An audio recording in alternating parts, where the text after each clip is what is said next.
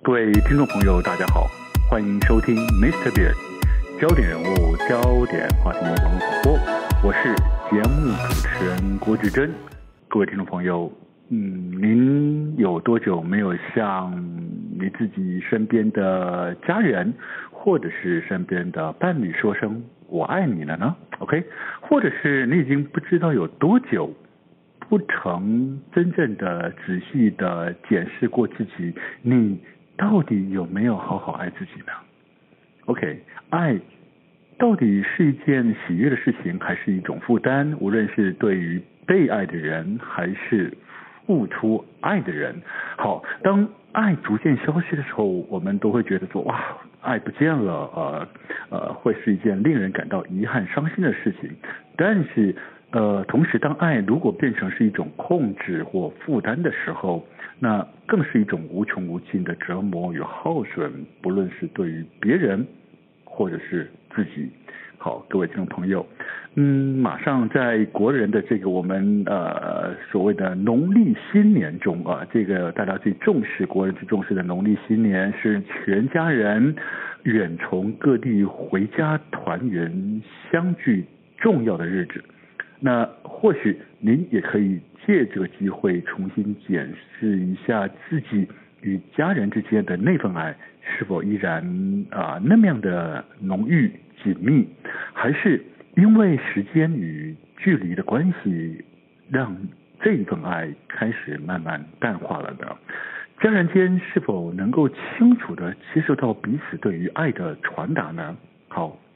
如果您并不是那么确定的话，那何不借这个难得的机会，就在过年回家围炉团圆时候，为您所爱的人做一件事情，哪怕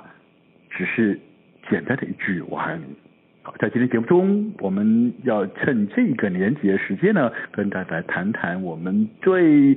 熟悉，但是却也常常最被忽略，我们认为最简单，但是却可能也却最难做到的这些事情。爱，你愿不愿意为你所爱的人做一件事情呢？在节目中，我们很高兴邀请到是康健杂志的记者宛嘉禾小姐来到节目中来跟我们谈谈爱到底。这件事情到底有多复杂呢？你好，嘉禾。哎，你好，主持人啊，各位听众，大家好。好，嘉禾，新年快乐。哎，新年快乐。大家新年快乐啊！对，大家新年快乐。好，嘉禾，请问你，你经常跟会对你的父母亲说“我爱你”吗？哎，其实不会，其实我也是蛮传统的。呃，在东方社会都是这样子哈。我们呃，我我们比较想，我们比较去呃，感觉西方社会他们会把呃，Dear I love you，把这个事情挂在嘴边，他们很很自然的呃，不时在表达。但是在东方社会里面，在我们国人的环境那种家庭结构环境里面，好像对于我爱你这三个字比较腼腆，比较难说出口。是，嗯，好，那因此。对于你自己的身边的家人，你会不会常觉得，哎，有的时候你觉得是不是你你缺少了一点什么样的感觉，好像没有表达出对彼此之间对于爱的那样子的一种一种 一种传达的那种感觉呢？其实其实都会有，但是我觉得其实还呃有时候觉得其实蛮幸运的，就是生活在现代哈，大概到最近几年，嗯、其实我也会觉得其实怎么讲呢，就是。其实我们生活在这个。这个在生活当中，然后尤其是受到家人的帮助，其实是很多的。嗯，很多的时候，其实我都会觉得说，哎呀，要怎么样传达爱哈？是。那但是用这个讲我爱你，其实我觉得比较真的不是我们国人习惯的一些方式。那我刚才说为什么有幸生活在现在呢？因为我发现一样东西很好用，那个那个贴图这样子。哦，是是是是，手机贴图是是？是就是，其实有时候人，比如说人的个性不是非常的可爱，但是有的时候，比如说变成说我会跟我的父母。母啊，爸爸妈妈，哎，就是会去传一些很可爱的贴图啊，什么什么小熊啦、兔子啦，或者是就是很多的那些 designer，他们都设计出一些很可爱那种小贴图，然后谢谢啦，你啾咪，反正就是，或者就会就说，其实很多的透过就是。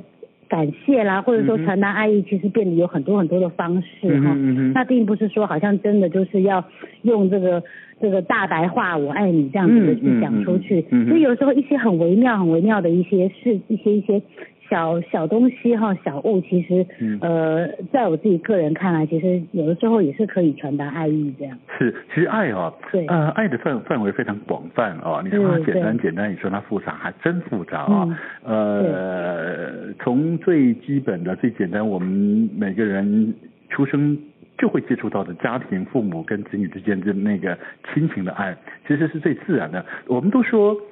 父母对于子女的爱是天底下最无私的，因此而伟大哦。绝大部分的父母对于子女的爱的确是这样子哦。但尽管如此，父母跟子女之间对于那一份爱哦，呃，大家彼此的认知是不是一样？可能就不尽然哦。因为父母可能会觉得我必须要全心全力、无私的呃付出。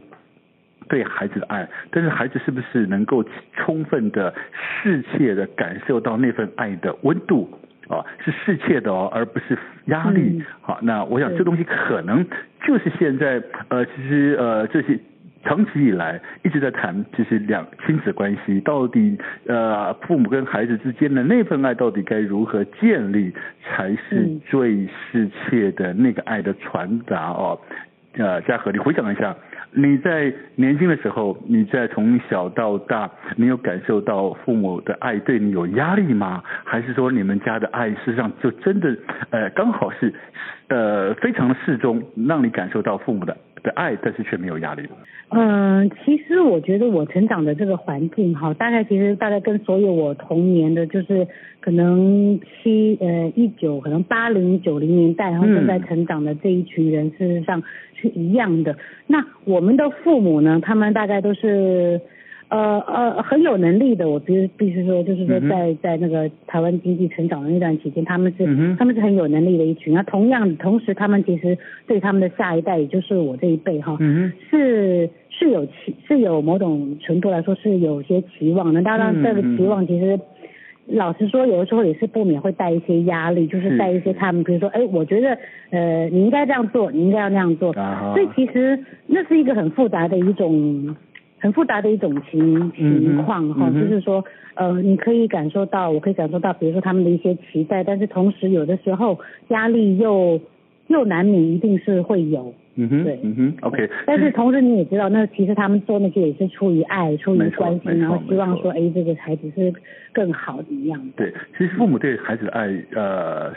长期以来始终如一，都是一种对为了孩子好。呃，的这个出发点，但是只是说在不同的世代，呃，嗯、不同的文化或教育背景情况下，呃，所表现出来的方式是不一样的啊。实际上，在这次你们所做的这个呃这个报这个专题里面，我们也看到很多不同的个案，呃，甚至有呃远在傅雷那一带，哇，那是在一九。一九零零年，一九零零年啊，那时候是一九零零年左右，那时候是一九零年到一九五几年，民国初期的时候，对不对？对，OK，嗯，好，呃，在民国初期时候，那个时候，呃，父母亲对子女的爱，到现在即将二零二零年了啊，事实上，到底这么这么长的一段时间，到底我们。父母跟子女之间的爱产生什么样的变化？或许呃，嘉禾可以透过几个案例来帮我们做个说明。好，呃，我们在我们这次的这个专题里面，就是为爱做一件事。那其中就是呃，爱跟家人，就是爱家人这一这一部分哈，是我们蛮着重的一部分。嗯、那呃，我们就检视了大概就是百年来的这个亲子关系哈，从民国初年到现在一百。呃，一百零零八年哈，对，民国一百零八年，这个一百年来就是，呃，以我们就是华人的社会的话，这个亲子之间的关系，还有对爱的表达，到底出现了一些什么样子一些变化？嗯，那当然我们这个不是我们预先的一些架构，但是刚好我们所收集的这些爱的故事哈，嗯、就刚好就是横跨了一百年，一百年。哦，那大概对对对，大概就是先跟这个。呃，就是主持人跟听众分享一下，就是我们有一个发现，其实华人真的是非常非常含蓄的一个社会哈。那我们发现说，我其实我们当时并没有特别的一定要收录家书，比如说傅雷的家书，嗯、或者、呃、当中有一部分是那个呃同志跟呃父父亲跟他一个同志儿子之间的一个嗯一个沟通的对对对话这样子哈。嗯、那我们是发现说，其实。呃华人啊，我们的中国人或者台湾，我们这些我们这些社会的人是很习惯是把写出来，嗯，讲不出来的就用写的，嗯、啊，那是。对，所以就发现说，其实，在书信这一块哈，可能可能在我们对家人的表达上面，不管是这个父母对子女的一些意见的表达，或者是我们对父母的一些感受，其实有时候讲不出来的，就是还是习惯就是用写。用写的哦。对，嗯、是的。OK，其实你刚刚提到傅雷啊，那时候等于是百年前呢，嗯、呃，在那当时呃，整个这华人社会里面是一个高度父权主义、高压式的一种爱啊。呃，到后来我们看到，嗯，你这边有个有一个有一个故事是谈到，呃，一个素人作家，啊、呃，一个素人作家跟他女儿之间的一种互动，其实这中间百年来就形成高度的差异，呃，现在的父母就开始知道如何跟孩子之间去建立一种不只是父母，而且希望成为孩子可以谈话的朋友的这样的另外一种关系。这个时候，当角色做些微的转换的时候，对于爱的传达，或者这个时候相对的就比较能够走进孩子的世界，也能够让孩子很清楚的感受到父母对他的爱。这个中间转换是相当的微妙的，而且是这这个转变是非常大的。嘉禾，嗯，对，呃，那比如说在我们这个我们呃其中有一个故事是一个素人作家哈，然后呢，他大概其实他。呃，大概从女女儿十几岁的时候，也是开始开始用用，也是采用 email 的方式。傅雷那个时候真的是纸笔的书信哈，哎，然后到了这个素人作家呢，呃，他开始用 email 开始跟女儿去做一些呃意见上面沟通的一些往返哈。嗯、那但是当然。这个这个当初他其实其实这个作家他本来没有想到说要用 email 的方式，嗯、那是说到了女儿大概青春期之后，他发现说这个女儿就非常非常的叛逆哦，难以沟通，很多 对难以沟通，然后跟小时候其实完全不一样。嗯、那那他就觉得说这样子下去也不是，因为也不是办法哈。然后那个时候他们就是说这个母女之间的这个关系是形同水火了哈。嗯那我在采访的时候，我非常记得这个作家他讲一句话，他说他说那个他的女儿是用斜眼看他，就是好像是避比尼而视，就是非常的不屑那个样子。是。然后他就说，我看到那个女儿她那个眼睛哦，虽然是自己的小孩，可是他真的这样跟我讲，他说我就是想把他的两个眼珠子挖出来。我觉得说他身为一个母亲，他可能感觉到的是。轻视还有不敬吧，因为因为父母嘛，都觉得说要尊敬长辈啊什么的，对，所以那我可以感觉到说他那个时候跟女儿之间的关系是非常非常的就是，并并不是非常的好哈，然后他觉得说这样呃不行，然后他觉得说呃不如安静下来好了，就是可能借由一些这个字文字哈，就是间这个间接的去沟通，所以才开始来跟。女儿去书信这样。嗯，我发现的确啊，你刚提到说用文字啊，从百年前的傅雷到今天啊，一百年后的这个素人作家跟女儿之间的沟通，一采用文字性的沟通，其实是相对的是嗯温和而安全的啊。为什么？因为人呢，常常在面对面的时候，在情绪来的时候，脱口而出的那个言语，经常自己不受控，无意间也伤了人。然后也就没办法达到有效沟通的目的。但是透过文字，事实上自己在写文字的时候呢，事实上是可以字字斟酌，开始不断的去有时间去反思到底发生什么事情，因此在下笔上可能也就相对的把很多问题重新梳理过，把一些原本认为是冲突，再仔细想想，可能也不见得有那么严重，反而把很多问题都解决掉了。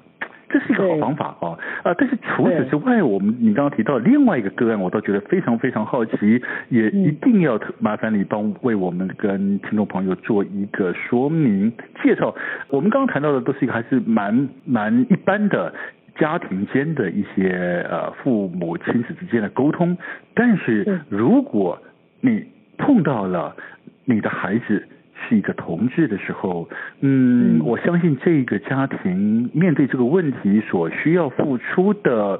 那个关怀跟爱，就不是这么单纯了。那还有一种价值的认同跟包容能力，该怎么做到？这是一个很大的挑战呢，嘉禾。